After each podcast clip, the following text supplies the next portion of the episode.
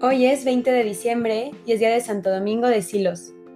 Nació en Cañas, cerca de Nájera, en el reino de Navarra, cerca del año 1000. Fue pastor de niño y repartía su merienda entre otros muchachos pastores y con la leche de las ovejas restauraba las fuerzas de los peregrinos que iban a Compostela. Luego se entregó con todo entusiasmo al estudio para santificarse y servir mejor a la iglesia. Y fueron tales sus progresos que el obispo le ordenó sacerdote. Después de año y medio, se va San Milán de la Cogolla, toma el hábito negro de San Benito y le encomendaron restaurar el monasterio de Cañas. Lo restauró y pronto entraron como monjes su padre y sus hermanos. Los monjes de San Milán vuelven los ojos a él y le piden sea su prior. Pasa de pastorcillo a pastor. Y mientras cumple este encargo, el rey don García de Navarra, duro de carácter y tenaz, conocido como el de Nájera, empieza a reclamar como suyos los tesoros de la iglesia y específicamente de los monasterios benedictinos. Santo Domingo de Silos pone cara al rey y defiende lo que es patrimonio de su casa y de su iglesia. Esta actitud le valió el destierro voluntario a las tierras de Castilla, donde reina el hermano de don García, este rey.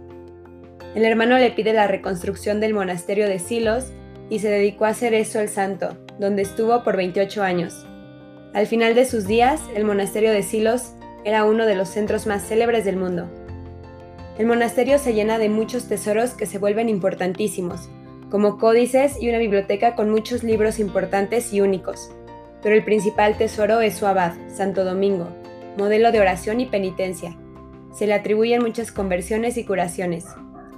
Murió el santo abad que supo vivir de oración y penitencia el 20 de diciembre del año 1073, dejándole al monasterio de Silos su nombre como título. Muchos peregrinos venían a venerar sus reliquias y se multiplicaban los milagros. Entre ellos acudió un día la beata Juana de Asa, esposa del señor de Guzmán.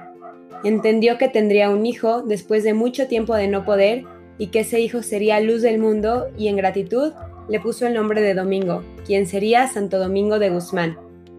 Que todos seamos tan humildes como este santo y que siempre estemos puestos para la voluntad de Dios viviendo acorde a su mensaje y enseñanzas. Amén. Santo Domingo de Silos, ruega por nosotros.